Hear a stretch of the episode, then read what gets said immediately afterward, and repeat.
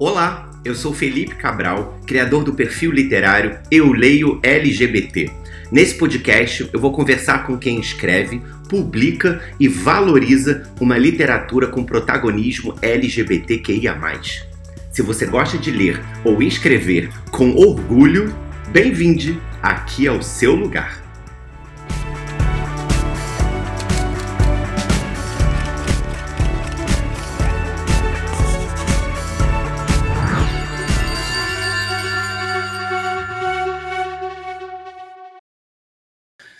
Olá a todos, sejam bem-vindos a mais um episódio aqui no podcast do Eu Leio LGBT.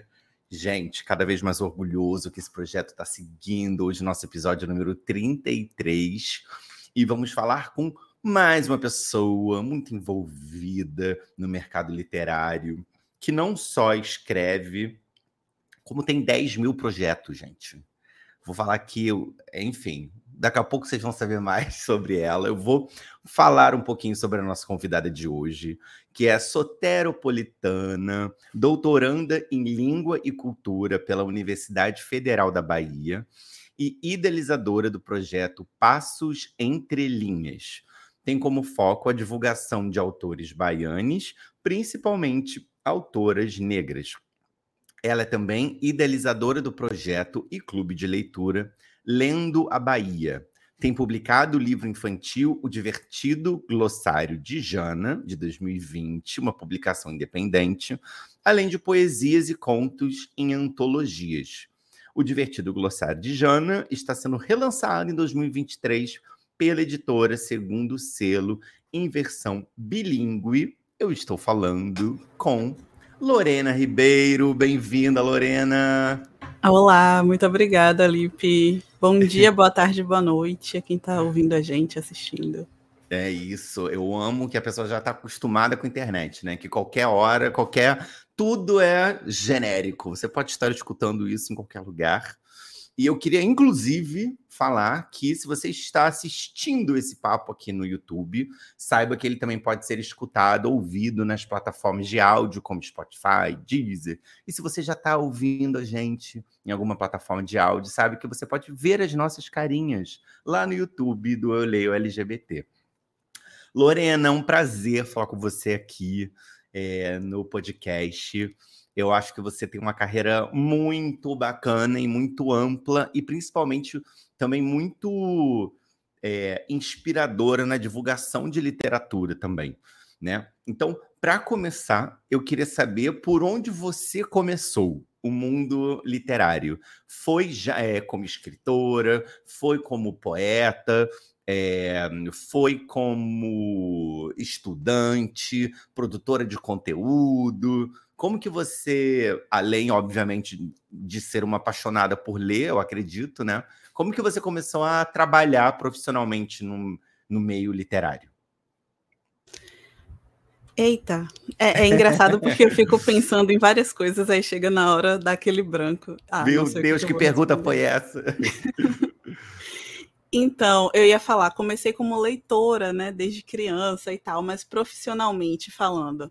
Profissionalmente falando, eu comecei como professora. Eu sou formada em letras vernáculas, ou seja, letras apenas língua portuguesa, sem nenhuma língua estrangeira envolvida na minha formação acadêmica, né?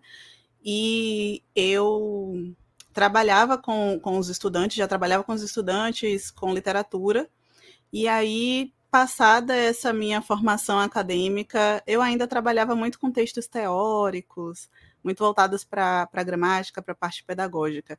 Então, literatura, romance, HQ, etc., eu fui me envolver profissionalmente mais com Passos Entre Linhas em 2016, que começou muito como um hobby, como um lugar para falar sobre coisas que eu estava lendo e. Sei e bem. Gostei. Então. Sei bem. Quando eu vi, olha só onde eu tô. Gente, então você começou é, mais como produtora de conteúdo, depois de ser professora. E aí, para quem não conhece, está aqui escutando pela primeira vez o Passos Entre Linhas, como que você podia definir esse seu canal para as pessoas? Então, gente, difícil também, hein? É. Não, porque você está ali falando sobre literatura, você está compartilhando os outros clubes, você está fazendo posts, né? Falando de representatividade. É um espaço bastante amplo, assim, de literatura, né? Isso, é justamente porque quando, quando eu a gente começou o projeto em 2016 foi muito pensando em mostrar espaços culturais de Salvador, sobretudo, que era onde a gente morava. Hoje em dia eu estou morando na região metropolitana de Salvador, em Lauro de Freitas, pertinho, mas é outra cidade. E, e, faz, faz diferença no final das contas. Então a gente pensava muito em mostrar que Salvador não é só o Pelourinho e o Farol da Barra, mostrar outros espaços culturais também, e falar sobre literatura sem um recorte específico e eu comecei a falar sobre um monte de coisa. Então, você vai encontrar no canal informa é, dicas de como você entrar num curso de pós-graduação, por exemplo. Cursos, é, dicas de como você pode fazer a prova do vestibular da Universidade do Estado da Bahia e do Enem. E, e eu pensei em trazer esse conteúdo do, da UNEB, né? Porque a UNEB ainda cobra livros na, na prova, ainda cobra leituras. E aí eu falo de literatura, vamos ajudar ali, professora, fazendo o meu papel. É é, então, no, no faço. Desculpa, Lipe. O que? Não, não, não. Eu só concordei. É isso, a professora ali, tipo assim, vamos literatura e educação andando juntas. Pois então. Então, no Passos Entre Linhas, dá para as pessoas encontrarem diversas coisas, por isso que eu falei que é, é difícil falar, né? Dá para encontrar diversas coisas, dicas de, de estudos, dicas de organização, planner, enfim. É, sou bem dessa, você também, né? Sou bem dessa coisa da organização, mas o foco. Então, você vai encontrar várias dessas, dessas opções de, de conteúdos, mas o foco do Passos Entre Linhas atualmente é literatura baiana e literatura negra. Então eu busco ler e gravar bastante com escritores daqui da Bahia. Eu tenho tentado sair do foco do, da capital, né? Porque existem várias publicações diversas em diferentes espaços. A Bahia é enorme. Então, estou tentando sair um pouco da, de escritores da capital baiana e trazer esses conteúdos para a internet porque não sei se você vai falar sobre isso, mas infelizmente o olhar para cá é muito é muito defasado, né? O olhar para as produções baianas é mínimo em comparação com o que eu acho que deveria deveria chegar. Em comparação, principalmente também com a importância dada, né, a uma literatura sudestina, principalmente, né? Isso. Eu não queria ser polêmica, não, mas Tava eu acho tentando. que isso tá aqui no. Não, imagina. É, primeiro, porque eu nem acho. É, eu nem acho que isso é uma polêmica tabu, tá ligado? Eu acho que isso é uma realidade brasileira, infelizmente, né? Não só na literatura, mas de, de. Enfim, em muitas áreas, né? Mas se a gente for falar culturalmente, né? A gente tem isso no Brasil, com certeza, de uma concentração de dinheiro e de destaque, né, de incentivo cultural às produções feitas muito em Rio São Paulo, isso né, é um fato. E, e a gente vê isso se espalhando até quando há uma certa surpresa com, com o sucesso, por exemplo, de uma Bienal da Bahia, que aconteceu em Salvador ano passado. Né, uma superlotação, vendas é, altas, quebra de recorde de público ali no, no espaço que foi, como se fosse, meu Deus, é, é quase esse absurdo de, nossa, as pessoas leem aqui, né? É, então, eu acho que isso não é uma polêmica, acho que isso é um debate que é, não só tem que existir, mas a gente tem que estar atento, né? Para que. Para como quebrar, talvez isso, né? Para como abrir espaços, furar bolhas, né? Sim, sim, importante. E, e esse olhar, esse olhar não vem nem só de, de quem está fora. As próprias pessoas daqui pensam que não existem tantas produções legais ou produções além da poesia. Porque a gente tem muito poeta, muita poeta em Salvador, enfim, na Bahia como um todo.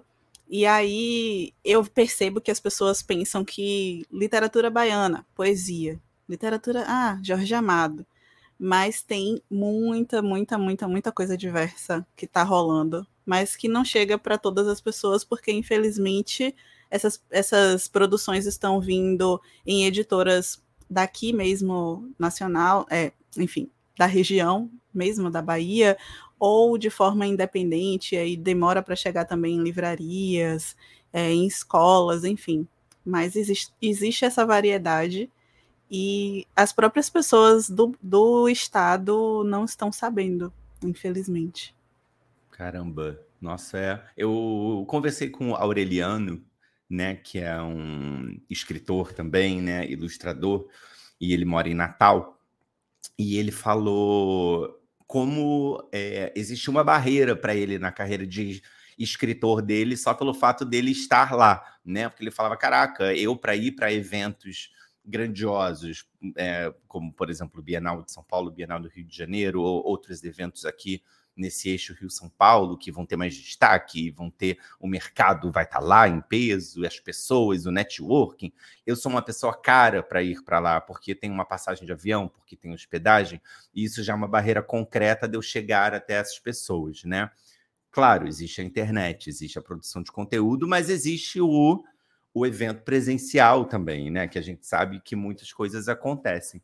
Você é, sente esse essa barreira geográfica é, afetando o alcance e o impacto do seu trabalho, por exemplo? Sinto, sinto, Lipe, infelizmente, porque eu, eu percebo que.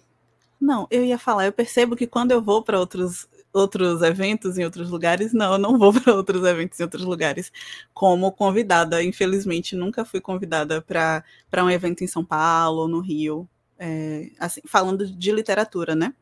É, eu ia falar quando eu vou para eventos, uhum. porque eu vou, às vezes eu vou fazer, por exemplo, eu fui para Belém, no Pará, em 2019, eu fiz a mediação de uma mesa lá falando sobre literatura feminina numa livraria, infelizmente a livraria fechou esse ano, Livraria Fox.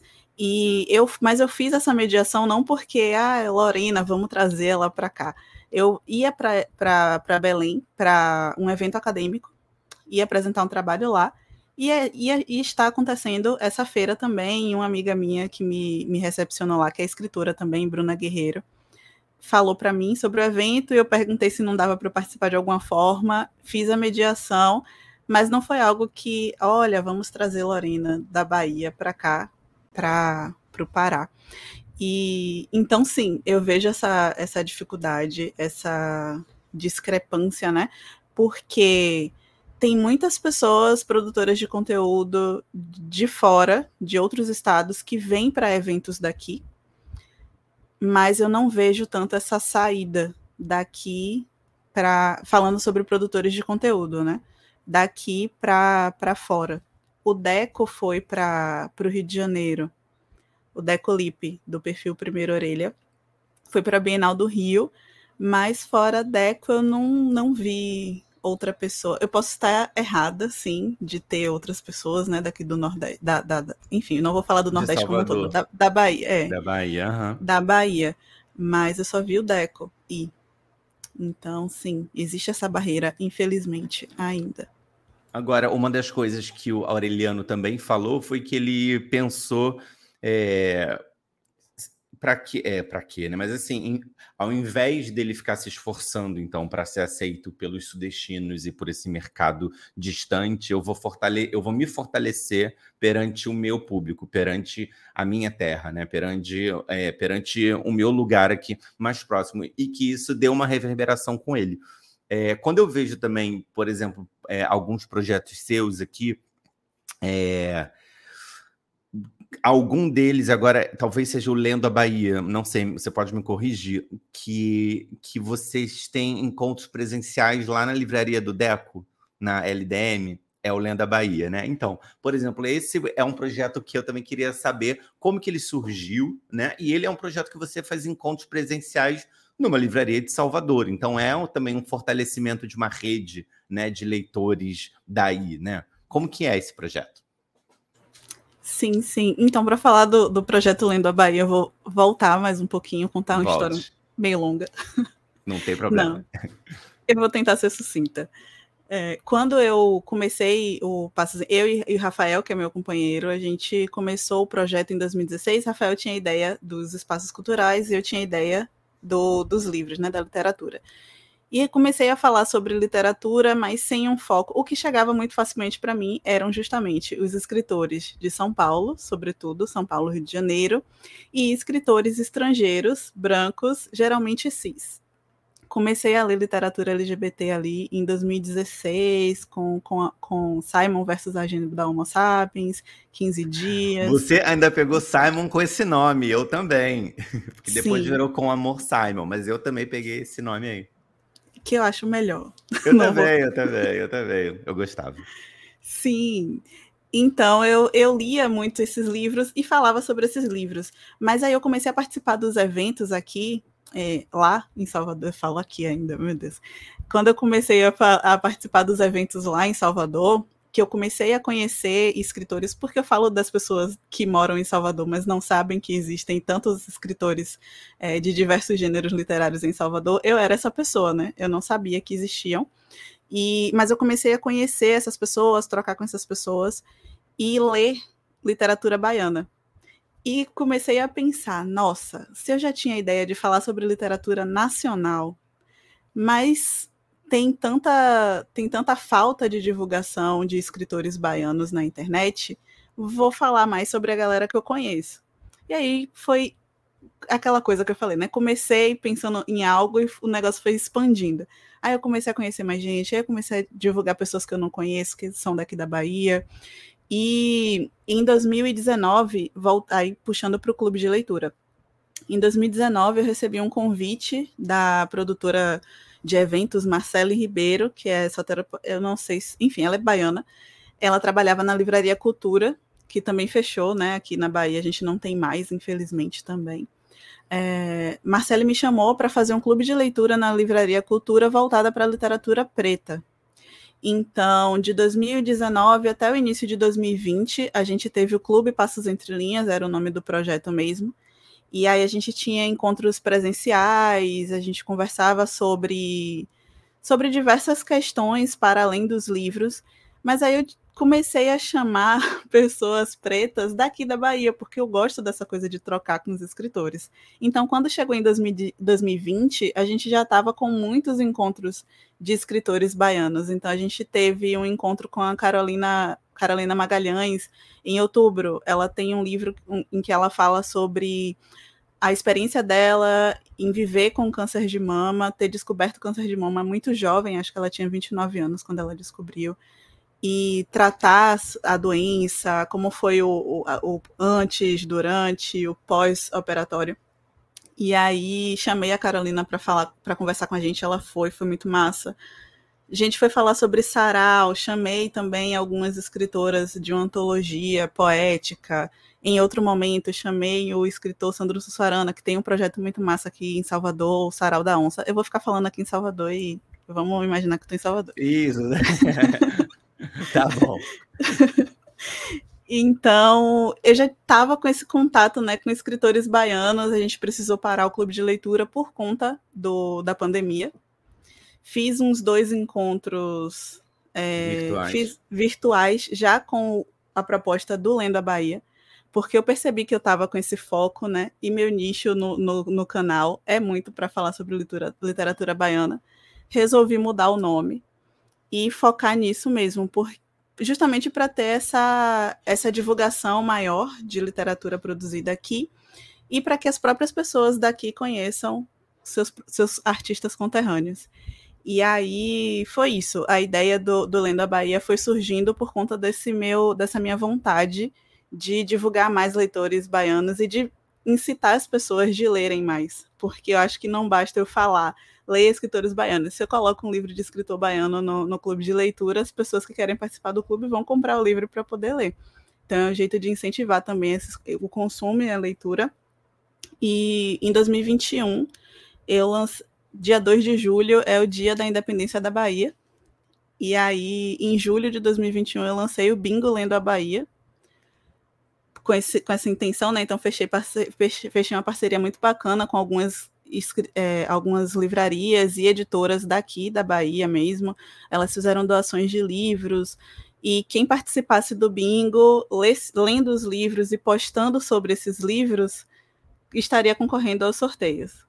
E aí todo, acabou que todo, era uma forma de, de intensificar a divulgação isso. também uhum. e isso incentivar a leitura. Todo mundo que participou recebeu o livro, foi sorteado. E foi muito legal, foi muito divertido, e as pessoas até hoje falam: Nossa, eu li um livro de ficção científica de um escritor daqui que eu nem sabia que existia por conta do bingo. Eu fico super feliz.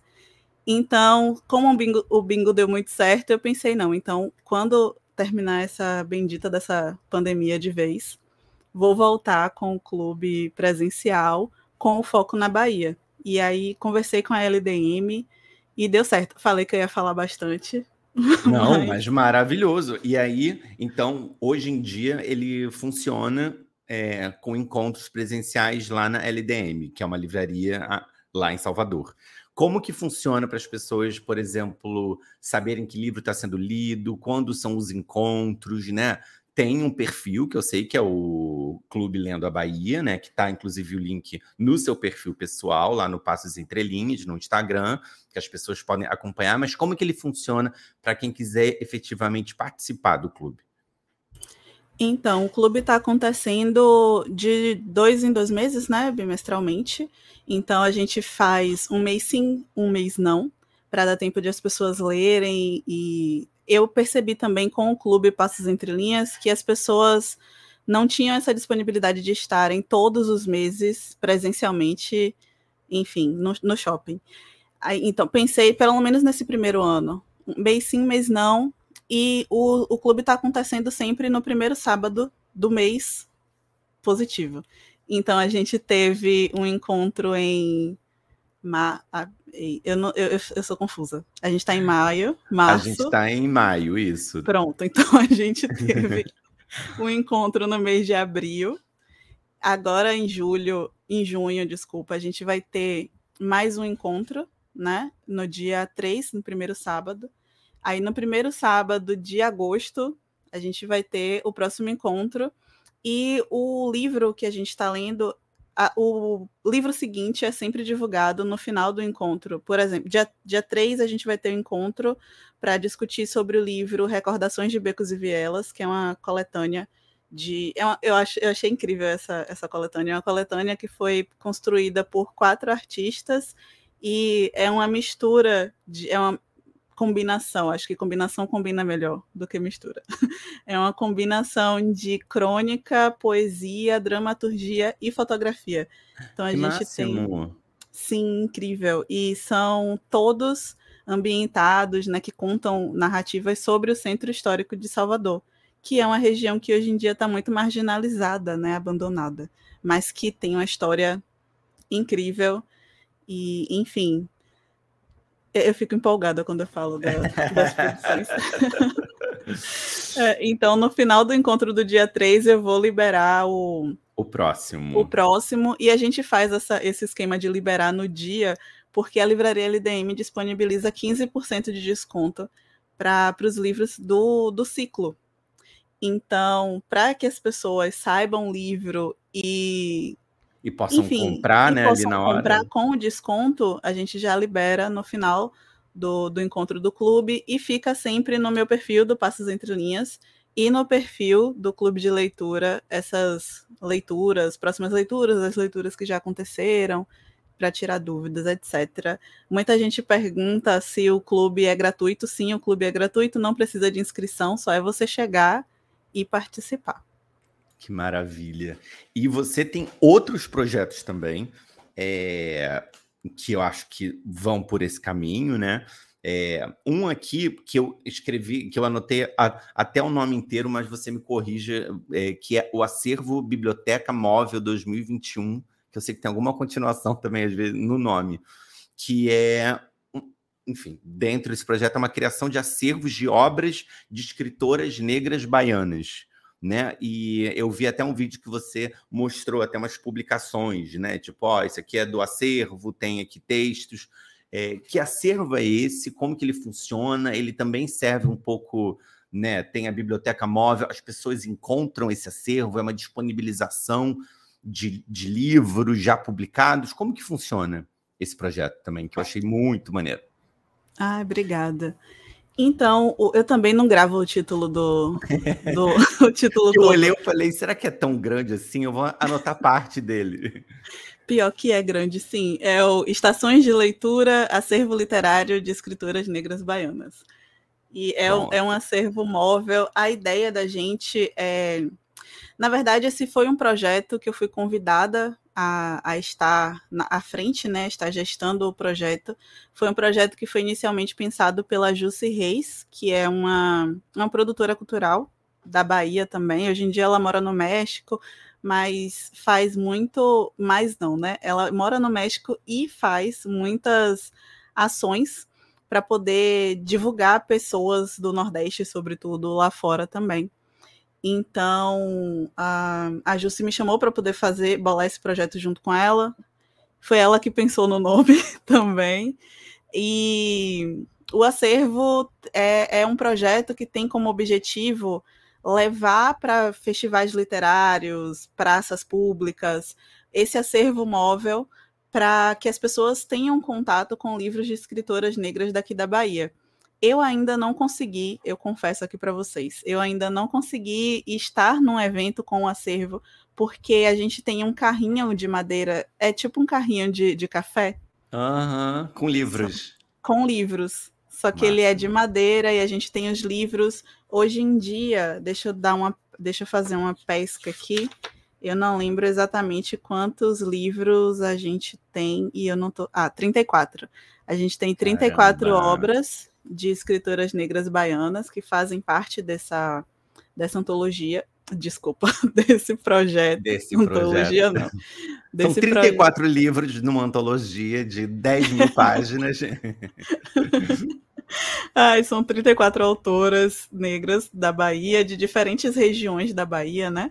E aí a ideia é essa, que as pessoas possam ter acesso para pegar esses livros. A gente não vai ter como emprestar os livros, porque tem um exemplar de cada livro comigo, um exemplar de cada livro em outra região daqui. Mas a ideia é que as pessoas sentem, folheiem, leiam. E a gente tem disponível online um manual desse acervo, que tem aí para quem está assistindo a gente no YouTube. Eu estou mostrando o manual é um manual que tem um texto sobre, sobre o que é o projeto, um artigo da Manuela Barbosa que tem como título A Escrita de Mulheres Negras Baianas, Gestos de Insubordinação. É um artigo muito bacana. E aí, em cada página seguinte, tem a foto das autoras, uma mini biografia e uma sinopse da, da obra delas que está no, no acervo. E aí, por esse foi um, um, projeto que foi aprovado por um dos editais do, da Lei Aldir Blanc aqui na Bahia. E como um extra do, no projeto, a gente criou também uma antologia. Por isso que eu falei antologia. Ah lá! que é, é uma, qual? Essa daqui. É, tem o mesmo título do, do projeto, é uma antologia que tem que foi criada de forma artesanal, então ela funciona como um arquivo. Que amor. Né, lindo. lindo. É, é, tipo, enfim, eu não sei, é um, é arquivo, tipo um arquivo antigo. Sim, é arquivo é. sim. E aí as é. poesias das autoras ficam assim, em, enfim, arquivadas, né? Essa antologia está fazendo parte também do, do acervo, então as pessoas podem ter acesso a ela fisicamente pelo acervo, como foi algo por edital, com um custo é, limitado, a gente não conseguiu fazer muitos exemplares, mas é, quem tiver acesso ao acervo móvel vai ter acesso a, a, a, ao material físico, e quem quiser ter acesso ao conteúdo do manual e do, do da antologia, ele está disponível gratuitamente no meu site. Então não precisa você encontrar o acervo para pegar. O site é eulorenaribeiro.com. Maravilhoso. Lá tem uma abinha. Isso. Lá tem uma abinha so... com informações sobre o acervo móvel e também com, com o, o arquivo do manual do acervo e o arquivo da antologia poética. E é isso, eu estava falando, né, que eu não fui para os lugares, porque como a gente, como eu não tenho verba para conseguir um transporte para levar o carrinho com os livros, para estar lá no, enfim, estar lá no evento, depois pegar o carrinho comigo, eu ainda não levei. Mas eu estou pensando em formas de ir com os livros sem o carrinho. É, de viabilizar. É, não é a mesma coisa, né? Porque Sim. o carrinho de madeira tem todo um charme para chamar atenção e tal. Mas eu estou tentando ver um jeito de, de colocar em prática essa, esse objetivo principal, né? Que é da, deixar as obras em acesso fácil para as pessoas. Como eu falei no começo, você tem muitos projetos que eu achei muito, muito legal, né? E esse do, do acervo é um que você foi convidada e também é maravilhoso, assim. Tem um outro que ainda eu acho que é na linha de divulgação de uma literatura negra baiana, que é o Clã das Pretas. Que você pode também, queria que você falasse um pouquinho, que eu li que é um coletivo de oito mulheres, se eu não me engano, que é um clube de leitura para discutir a literatura afrocentrada. Quando que ele surge também? Ele é virtual, ele é presencial? Como que ele funciona? E qual o objetivo dele mesmo? Tem uma tendo acabado de falar. É, então, Clã das Pretas é um projeto que o, o, acervo móvel acabou sendo um projeto que eu fiquei como, como proponente, como gestora, embora tenha sido uma ideia, é, a ideia inicial da Jusce, né? Já o Clã das Pretas é um projeto que eu estou mesmo como integrante, eu não pensei no projeto como um todo. É, o Clã das Pretas foi criado, se eu não me engano, em 2018 foi um projeto que foi idealizado pela Anne Kiangala, que é responsável pelo projeto Preta e Nerd, e pela Bruna. Eu não vou falar sobre o nome da Bruna porque eu não sei pronunciar. Mas, pela é, Bruna do Clã das Pretas. Sim, é algo como Guinad, enfim. A Bruna, elas criaram o um projeto em 2018 com a ideia de divulgar, de ler coletivamente livros escritos por mulheres negras de ficção científica, do gênero de ficção científica. E então elas leram principalmente a Octavia Butler, trouxeram diversas. Amo Octavia Butler, claro. Amo. Maravilhosa. Já li uns quatro dela. Acho ela muito boa, meu Deus. Ela é maravilhosa. Maravilhosa. E para quem gosta da. Eu sou. Eu adoro dar dica. Para quem gosta da, da Octavia Butler e sabe ler inglês, tem um conto dela que está disponível gratuitamente na Amazon, que é Blood Child. E, enfim, só é você jogar lá Blood Child, Octavia Butler, vai aparecer gratuito, não tá, não é promoção não, ele não sei por que ele tá Fica lá. lá. Ad eterno. e ai, gente, sim, voltando a Bruna e a Anne criaram o Clã das Pretas e convidaram algumas outras produtoras de conteúdo. Hoje em dia a Bruna já não produz mais conteúdo, é, mas na época elas convidaram é, outras, outras produtoras negras para agregarem ao coletivo. E esse grupo original, praticamente todo mundo foi saindo por questões né, de, de dar atenção a outros projetos pessoais e tal. Hoje em dia estamos eu tô com medo de esquecer o nome de alguém, mas eu vou contar no dedinho. Estamos eu, que tenho, né, como, como projeto principal de produção de conteúdo Passos Entre Linhas, a Isa e a Pétala, que são responsáveis pelo Afrofuturas, a Milena. Maravilha, eu amo Afrofuturas. Gente, eu amo. Maravilhosas, maravilhosas. Elas, Gente, eu sou muito incríveis. fã delas. Incríveis. Eu pego altas dicas, inclusive da Octavia Butler, foi lá que eu vi elas falando, e aí peguei ali a parábola do semeador, a parábola dos talentos, Kindred, peguei tudo ali com elas. Nossa, elas, é, nós somos a cidade, elas, elas divulgam muito uma literatura é, negra e muito de ficção científica também, e muito Sim. com representatividade LGBTQIAP+, também. É muito Sim. legal o trabalho delas incrível, incríveis. Elas são maravilhosas. Maravilhosas. Sim. Então, elas também fazem parte do Clã das Pretas. Elas são a, as. Acho que elas e a Luciana são as únicas que estavam no, no clã desde o início.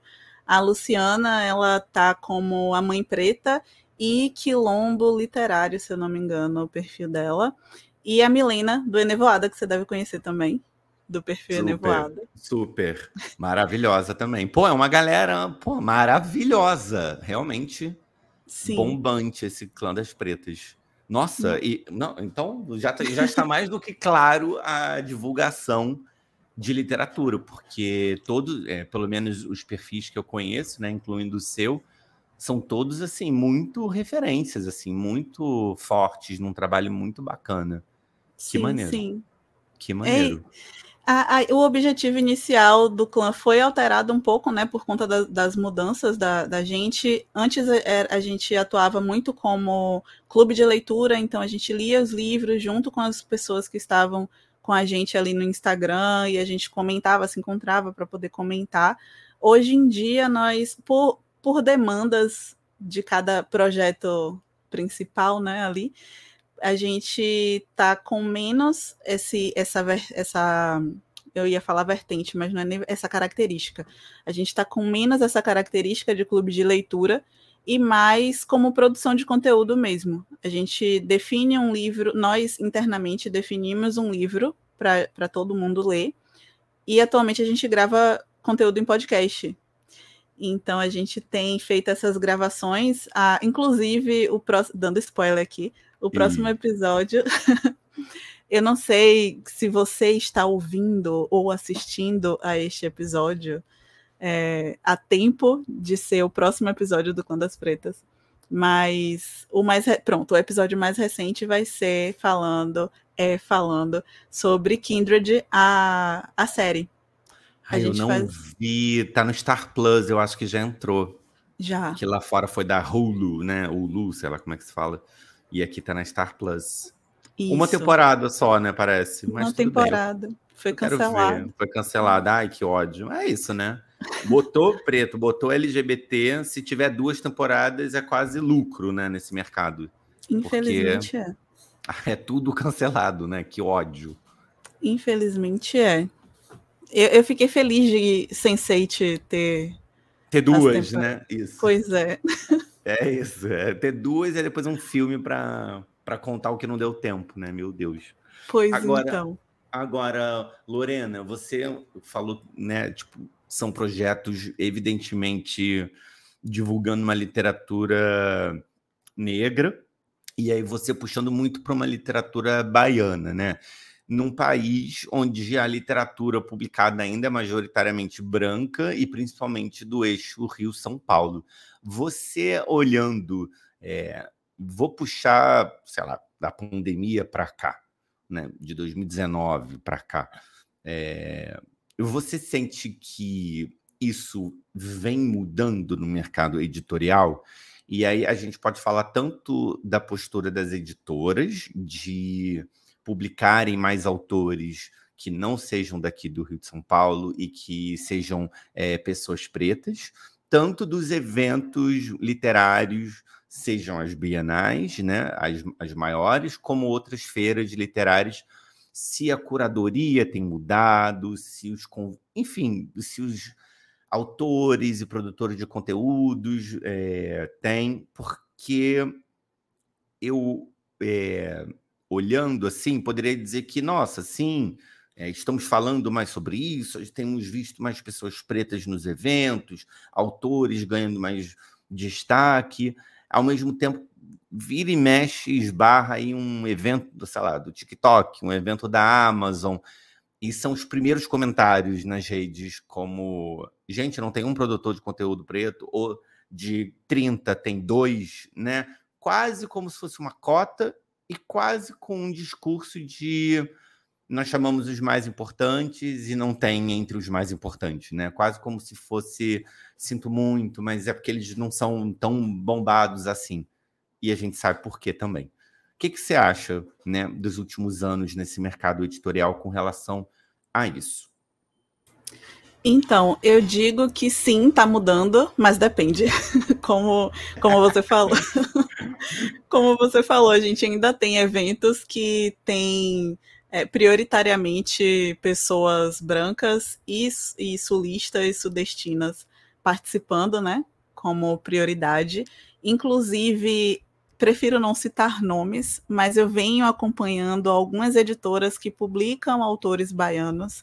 Mas quando esses livros de escritores baianos chegam para produtores de conteúdo, são para produtores do Sul e do Sudeste. E aí eu fico muito chateada. Aí nossa, essa também chateada. é uma outra reflexão. Nossa, é. você vê, né? Eu sou. Você vê, né? Eu não pensei nisso, por quê? Porque eu estou aqui inserido dentro de Rio São Paulo. Então eu. Ah, que bom que o livro está circulando. E tem essa outra camada óbvia, né? Que são de produtores de conteúdos desses locais, de onde esses autores estão escrevendo e que não são privilegiados, né? Nesse momento. Não é nem privilegiados, são é, respeitados, talvez, né? Sim, sim.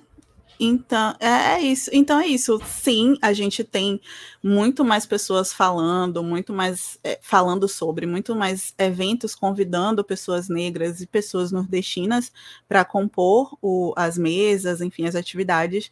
Mas infelizmente também há um número muito grande de eventos que não chamam a gente e de editor, enfim, de eventos, editoras que não dão esse valor mesmo para o que está sendo produzido aqui, falando sobre produção de conteúdo, né?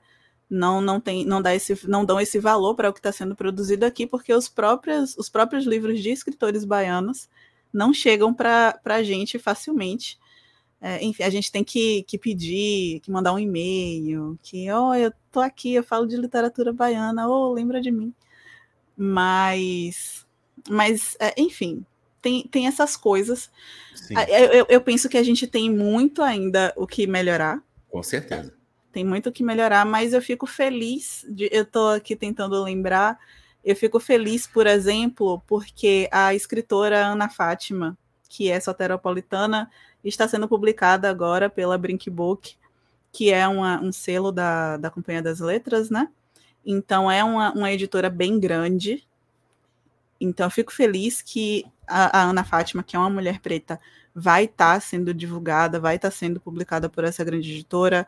A gente tem também o Ian Fraser, que é de Salvador, que foi publicado pela, pela Intrínseca. Talvez quem esteja ouvindo a gente vai conhecer mais, vai, vai conhecer facilmente, né, o Ian.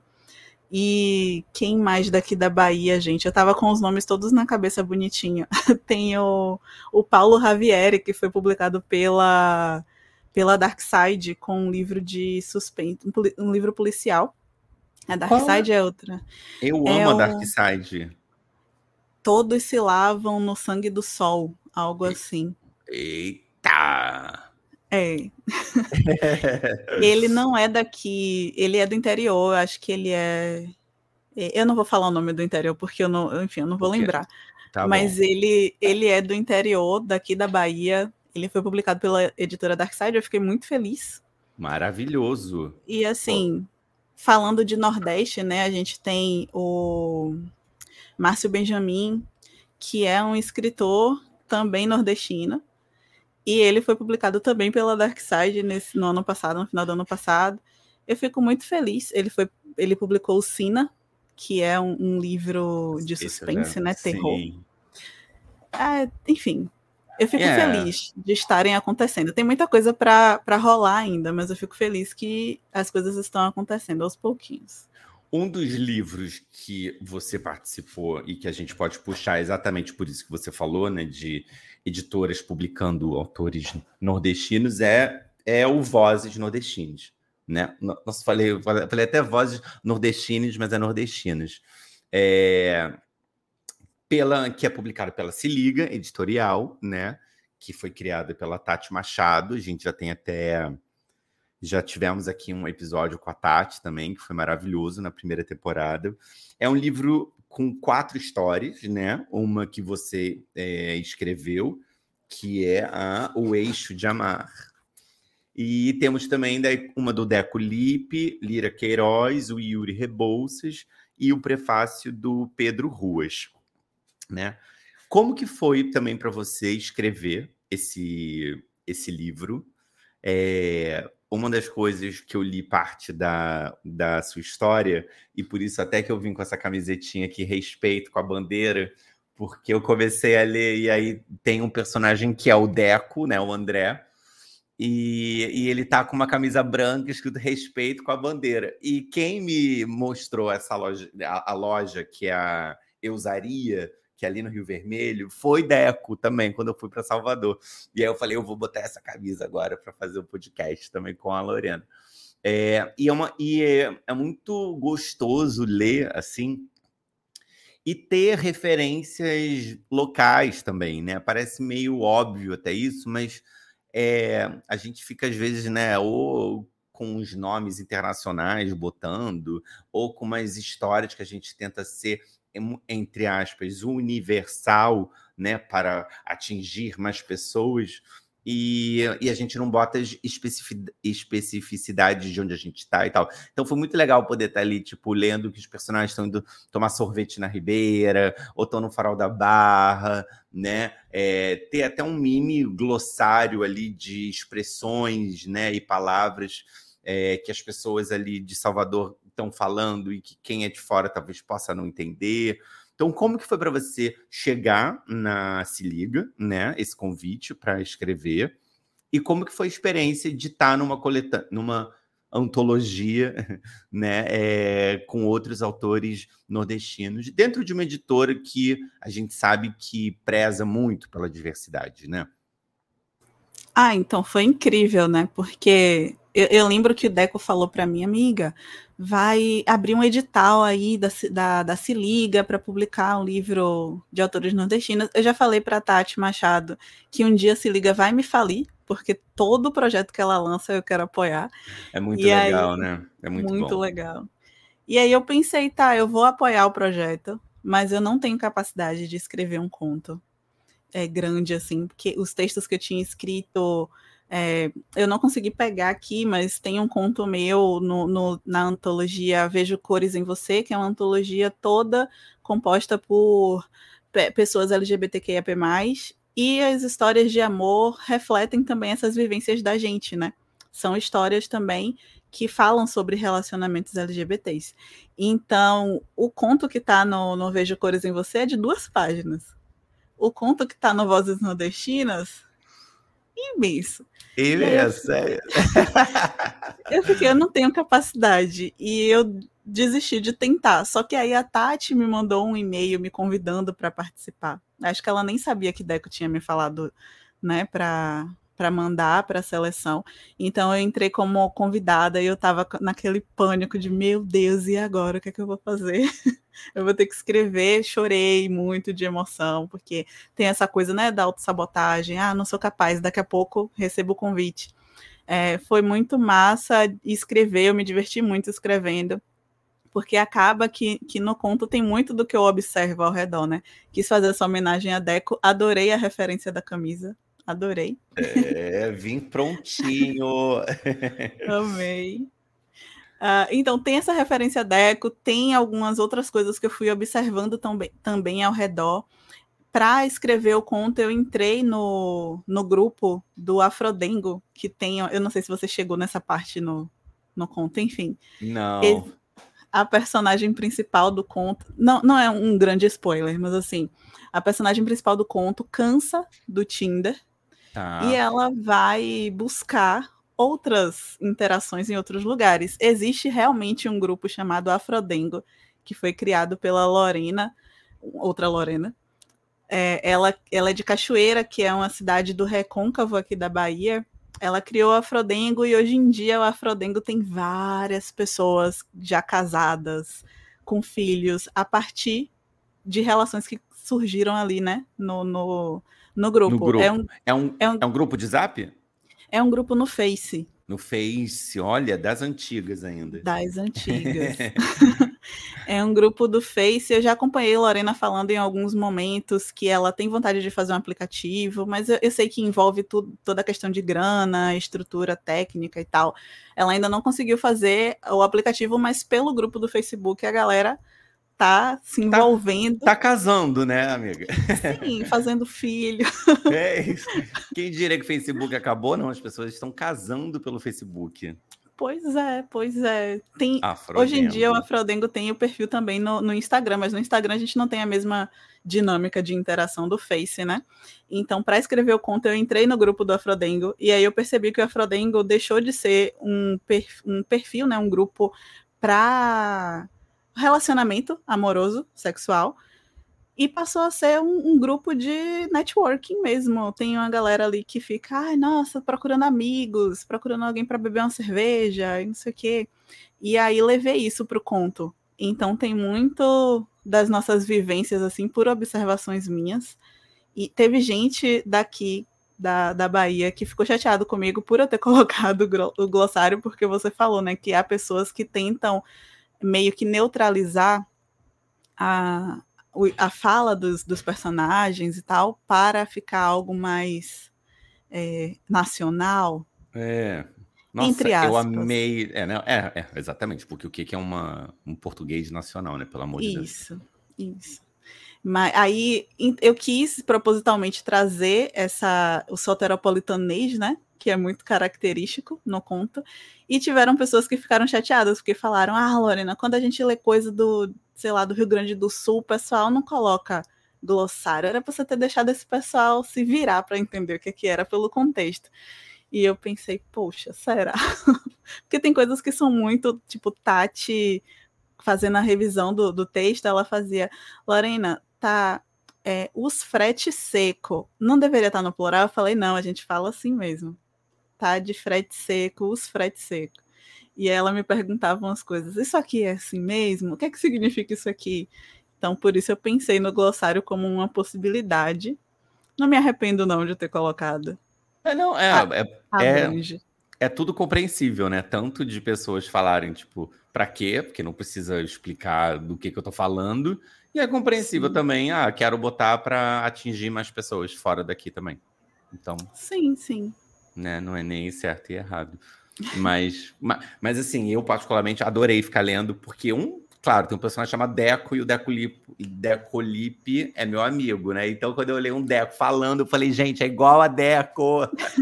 o personagem é Deco, ai que delícia. Me deu uma saudadezinha, assim. E o Deco oh. foi a oh. pessoa que falou assim: vai tomar um sorvete na Ribeira. Aí eu peguei um Uber, fui. Então, quando eu li ali, é, deu uma matou uma saudadezinha, assim, de Salvador, sabe? Eu falei, ai, que bacana e tal. E eu ai, lembro que, que, que com essa antologia também teve uma polêmica agora. Nossa, que, que eu tinha esquecido e agora eu olhei para essa capa e falei, peraí, essa capa foi polêmica também, né? Essa capa, para quem está vendo aqui, né? Para quem está vendo aqui no YouTube, né? É essa jovem de cabelos roxos no sertão, digamos assim, né? No Agreste aqui e ou pelo menos num lugar árido. E eu lembro que isso gerou uma, uma polêmica no Twitter, nas redes, que era de que isso estava reforçando um estereótipo de que o Nordeste é só é só isso, é só esse cenário, né? E aí depois eu lembro que teve uma eu não sei qual o nome oficial, mas é uma capinha extra, gente, que a gente bota por cima, sabe, né? Uma cover, sei lá o quê que é uma era jacket, da... não? É uma jacket, é isso. Meu Deus, esses nomes em inglês que a gente inventa para capinha em cima. Mas é uma jacket que tinha o um mapa do Nordeste e aí com umas é, ilustrações características de cada partezinha, assim, né? De cada estado, de cada região, um pouquinho abrangendo essa diversidade, né? De uma região, obviamente, muito plural, né? Como que foi? Como que você encarou isso na, na época do lançamento? Assim, você tava tipo jacket now ou tipo calma? Então, uh, quando. Prefiro quando não comentar, né? não, quando, quando estourou essa, essa polêmica, a gente ficou no grupo do. A gente tinha um grupo do, da escrita, das escritas, né, para ir compartilhando as coisas. É, quando estourou a polêmica, a gente ficou, ué, não entendi por que estão problematizando a capa, porque todo mundo tinha achado muito linda.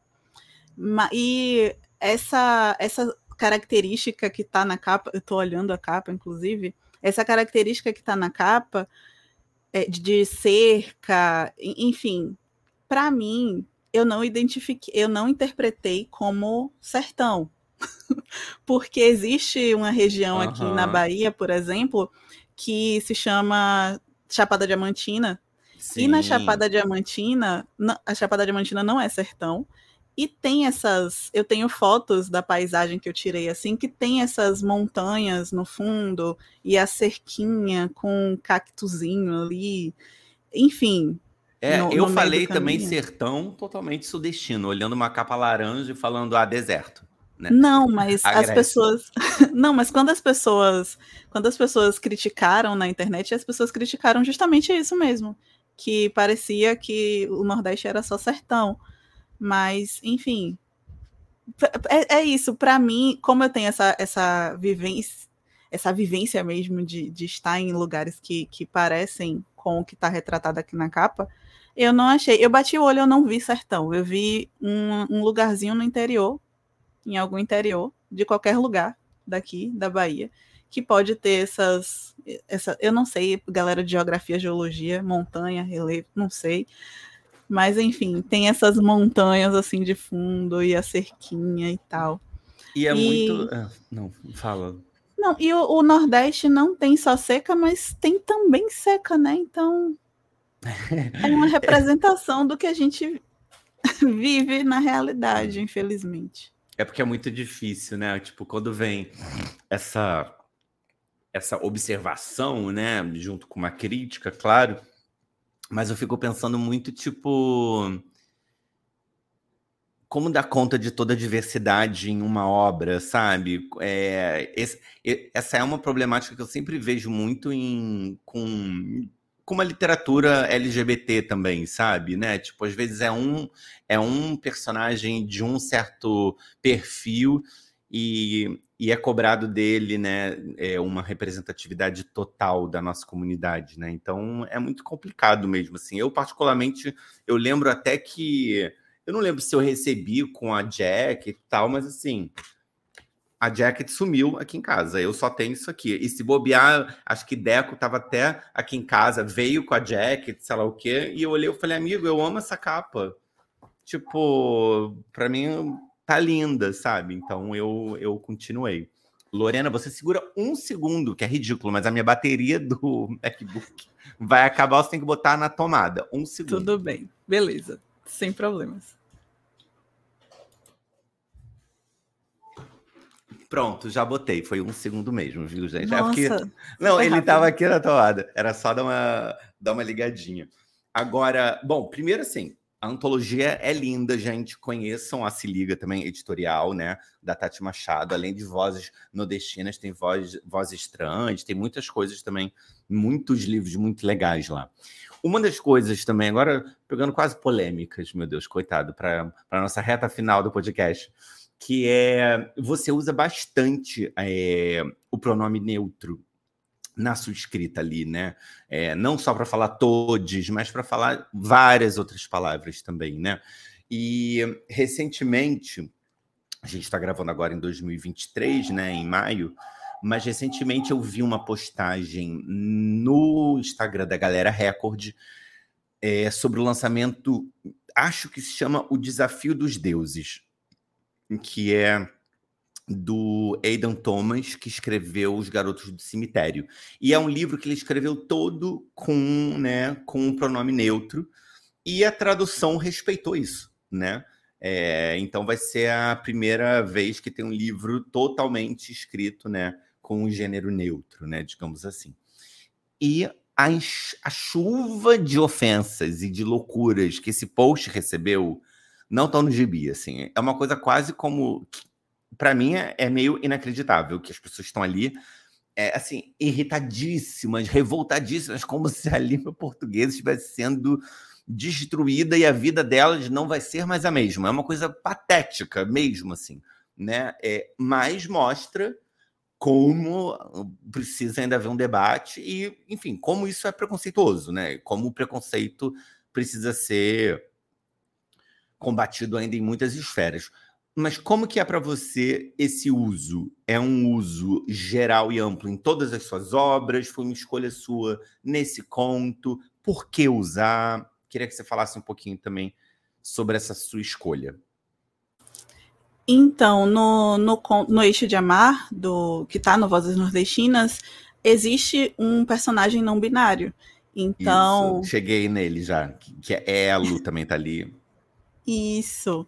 Então, eu fiz o uso da, da linguagem da linguagem neutra por conta dessa personagem, né? Que é uma personagem não binária. E, eu, e enfim, eu não, não trouxe também Elo para ah, eu preciso encaixar aqui e colocar um personagem não binário. Foi surgindo, porque, como eu falei, eu fui observando as coisas ao meu redor. Por exemplo, a, a ideia de fazer o conto. Eu vou abrindo várias abas na minha fala. Repara.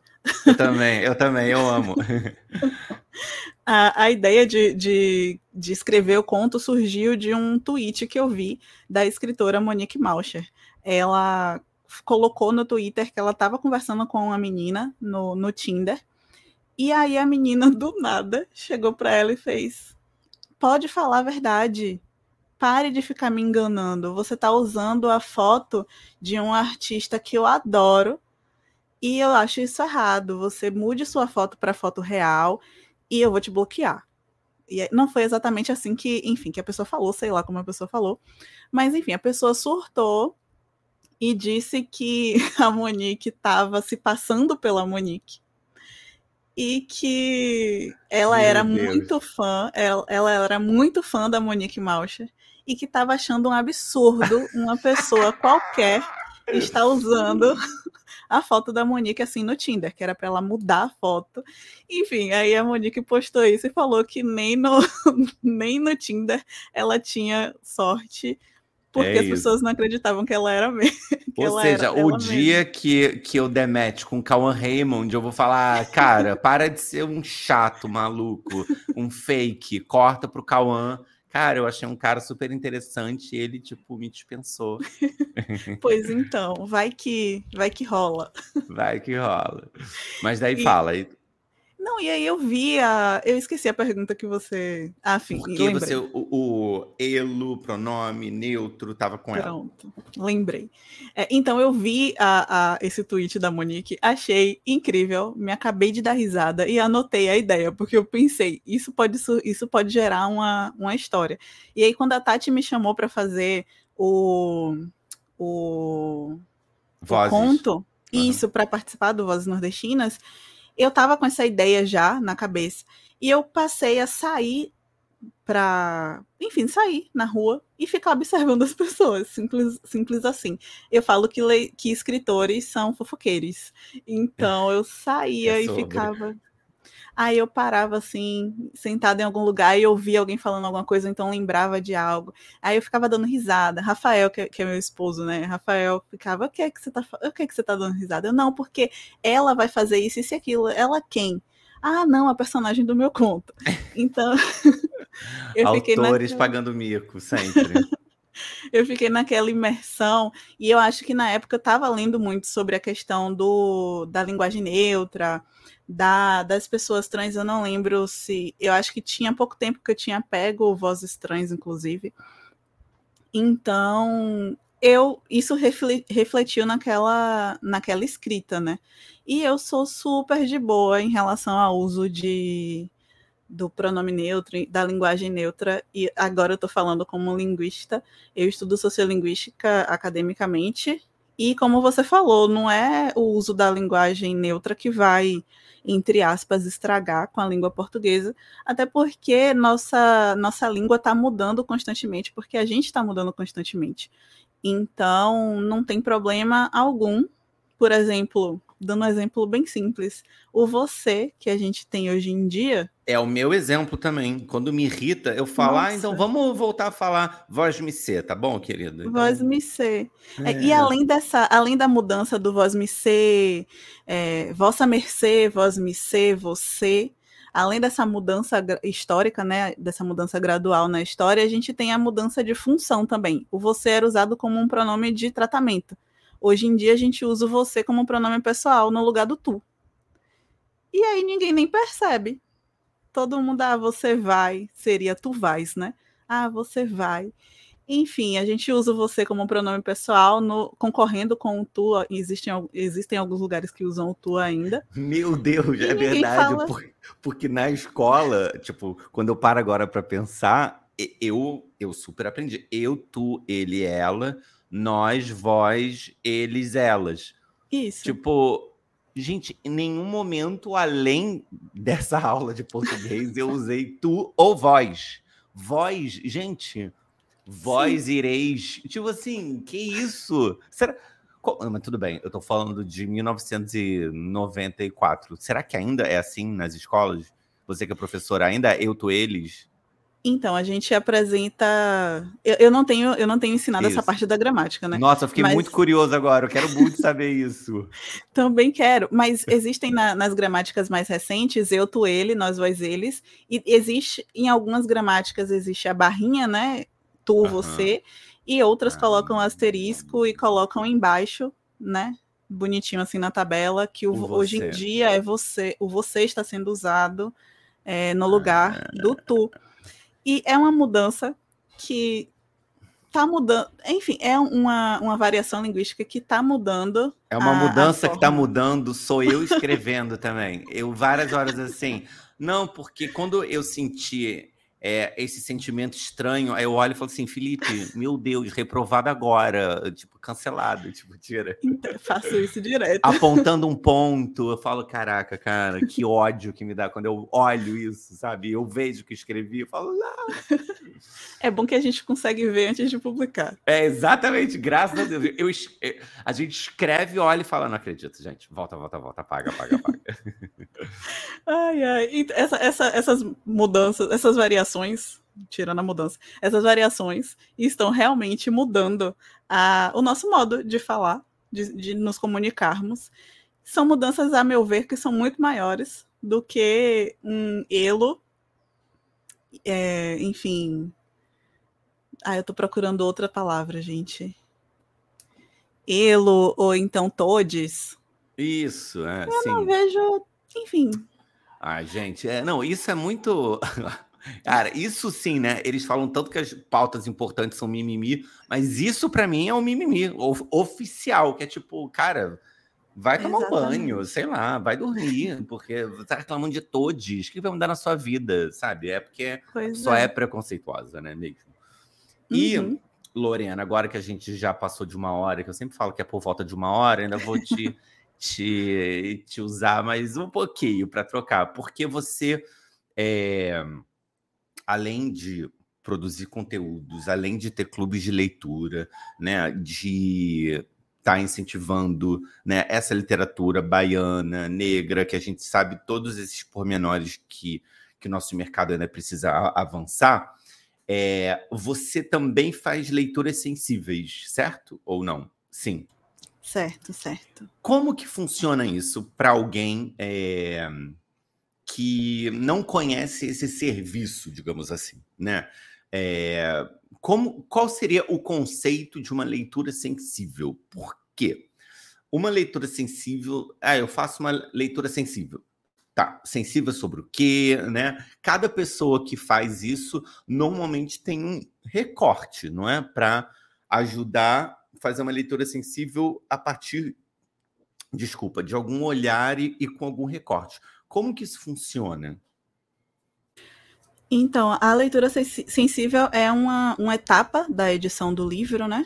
Antes da, antes da, bem antes da publicação, e serve para evitar que sejam publicados termos, situações que sejam problemáticas, que fujam do, enfim, até dos direitos da, da, ali da, das regras, né, dos direitos humanos, enfim.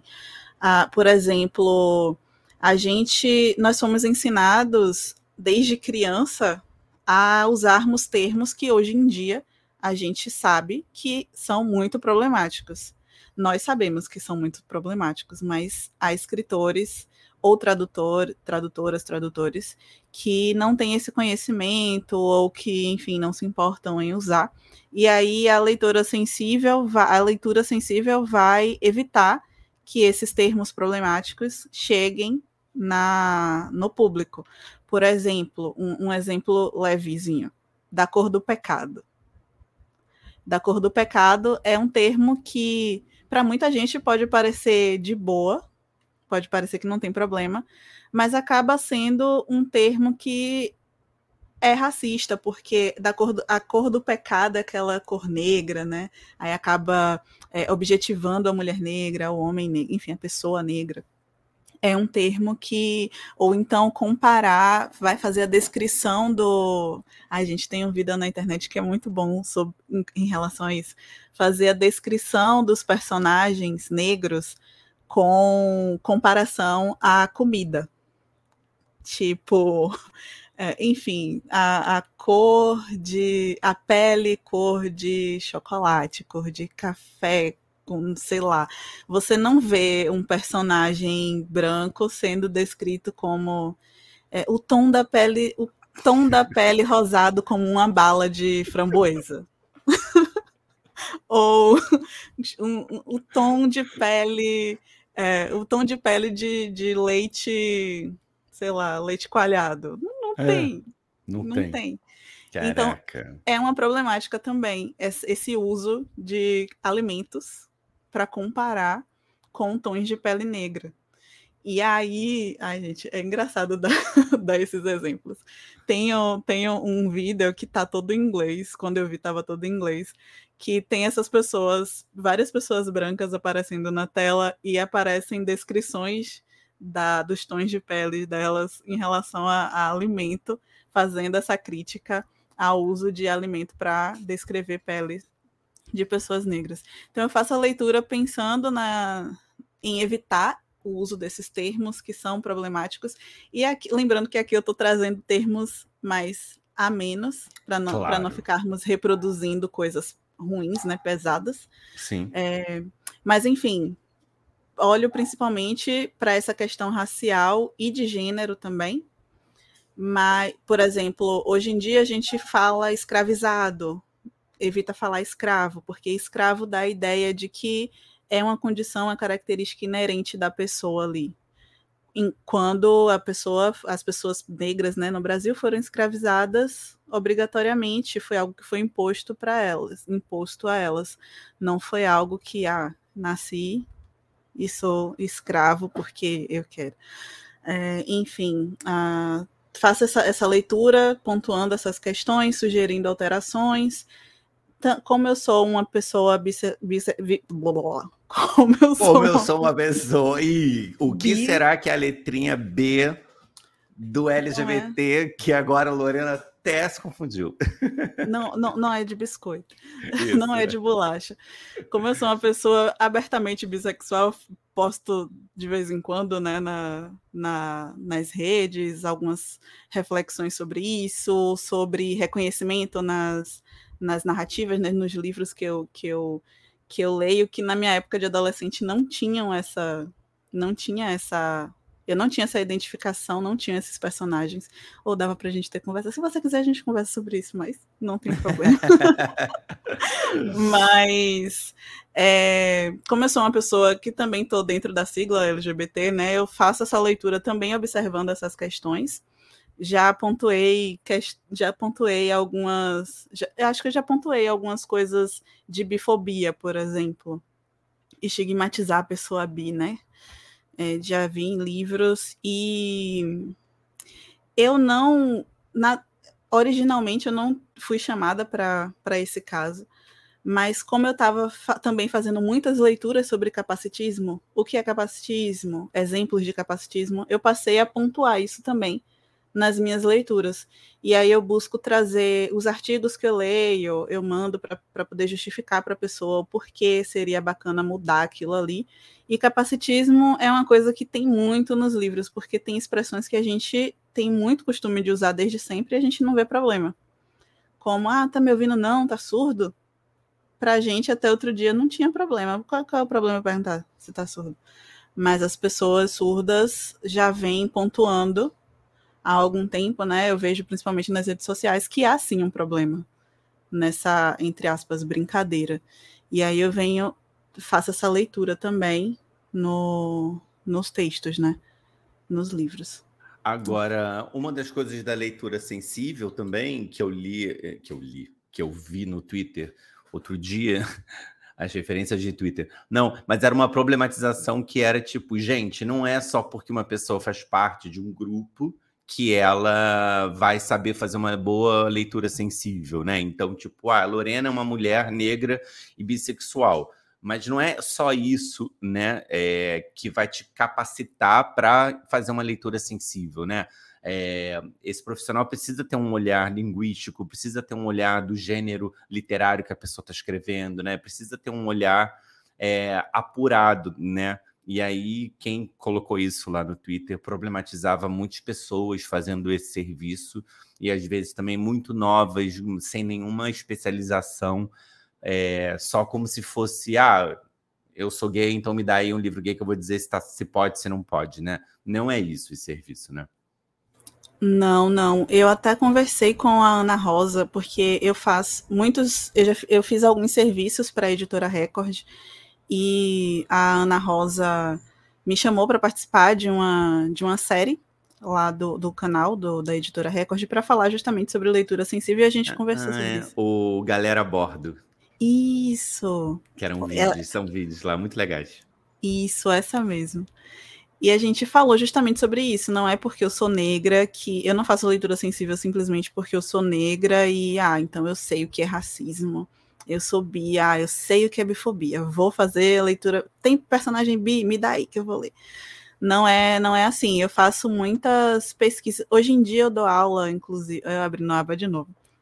Hoje Hoje em dia eu dou aula no Instituto de Salvador, o Instituto Cultural Steve Bico, que prepara jovens negros para ingressarem nas universidades públicas e além de língua portuguesa eu dou aula de cidadania e consciência negra.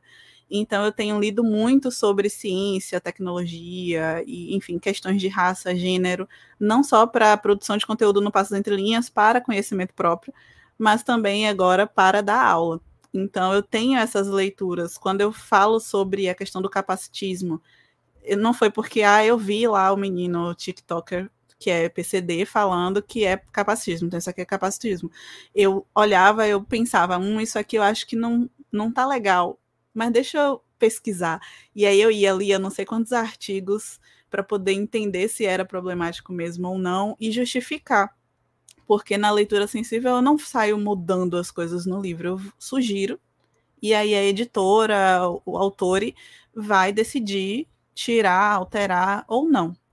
Então é isso, precisa ter a leitura, é, leituras é, técnicas, leituras teóricas, além da vivência, não é só fazer parte de uma minoria social para poder fazer a leitura sensível realmente. Maravilhoso. E com isso, nós vamos encerrar, Lorena, porque às vezes já falou muito. você tem algum outro livro que está aí na sua frente que você queira mostrar ou não? Não. Ah, eu tem acho o Dandara, que... né? Dandara, meu Deus. O, o, o, dicionário, isso, é, que, isso. É um, que é um infantil também. É, onde que a gente pode encontrar, sobre o que, que ele é? Então, é, o Divertido Glossário da Jana conta a história de uma menina de sete anos que descobre na escola o que é um glossário e ela passa e ela pede ajuda da madrinha dela para poder escrever o próprio glossário dela e ela vai contando vai selecionando palavras que fazem parte do cotidiano dela e dando os seus próprios significados. E eu acabo conversando com quem está lendo, como por exemplo na, na, tem uma página que fala sobre orgulho e quem estiver olhando pelo, pelo YouTube ah, vai ter acesso amor. à página linda. É, ela, Jana fala o que é orgulho para ela, porque ela tem orgulho de si, e pergunta: você tem orgulho de quê? Pense aí com carinho e me conte. Então, quando eu estou contando história, eu vou conversando com as crianças é, para elas me responderem, é, é me responderem essas questões, mas a pessoa adulta que estiver lendo com a criança pode também interagir em casa, né? Então, o livro, além de trazer essa representatividade de uma criança negra dentro, é, no meio, né, no seio de uma família afrocentrada e amorosa, bem estruturada, porque a gente tem né, representações nas mídias de famílias negras muito violentas, enfim, umas questões estereotipadas assim. Então, além de trazer essa representatividade positiva de uma família afrocentrada positiva, é, o livro traz essa proposta de conversar com quem está lendo e também auxiliar na alfabetização. Eu fico feliz em dizer, tem algumas professoras de rede, da rede pública de Salvador que estão usando o livro para alfabetizar crianças. Ai, porque amor, é muito lindo. Eu fiquei sabendo recentemente, eu fiquei super feliz. O livro tem a separação de cada sílaba, é, enfim, dá para trabalhar legal com as crianças a escrita de glossário, enfim, e vocês podem encontrar no site da. Hoje em dia, eu publiquei ele em 2020 de forma independente e agora ele foi publicado pela editora Segundo Selo, que é a editora daqui da Bahia. Vocês podem encontrar o livro lá no site da editora Segundo Selo ou diretamente comigo, me mandando e-mail, mensagem, enfim, o que ficar melhor para vocês. É muito legal, né? Ver o nosso livro em, em escola, assim, né? É, o primeiro beijo de Romeu, de vez em quando, mandam fotos é, de biblioteca de escolas, né? Eu acho que é um livro até é, complicado para professores usarem em, em, salas de aula pelo Brasil que a gente ainda vive, né? É, porque tem um beijo na capa e tal, mas eu vejo alguns professores, de vez em quando, alunos marcando, tipo, ou me mandando umas mensagens, tipo, ah, peguei na minha escola, na biblioteca. Eu falo, tá na biblioteca da escola. Eu já acho, tipo assim, juro, uma vitória tão grande, porque para mim é um lugar que foi tão campo de batalha, né, ideológico, né, numa ideia de escola sem partido, mas a gente sabia que tinha um partido que era o partido do preconceito, né, dessa galera que, que batalhava para não ter diversidade e que ainda batalha, né, para a gente não poder falar de diversidade sexual, de educação sexual, né, nas escolas. Mas eu acho que é uma conquista muito legal, assim, quando a gente vê o nosso livro entrar nesses espaços de educação. Então, para finalizar, eu queria me despedir, queria te agradecer, Lorena, por ter aceitado esse convite para bater esse papo de uma hora e vinte, arrasamos. é, Fico muito feliz de, de fazer o podcast nesse formato, né? Porque eu sei que muitas pessoas também fazem um podcast no formato presencial, né? De ter um estúdio bacana, de filmar e tal.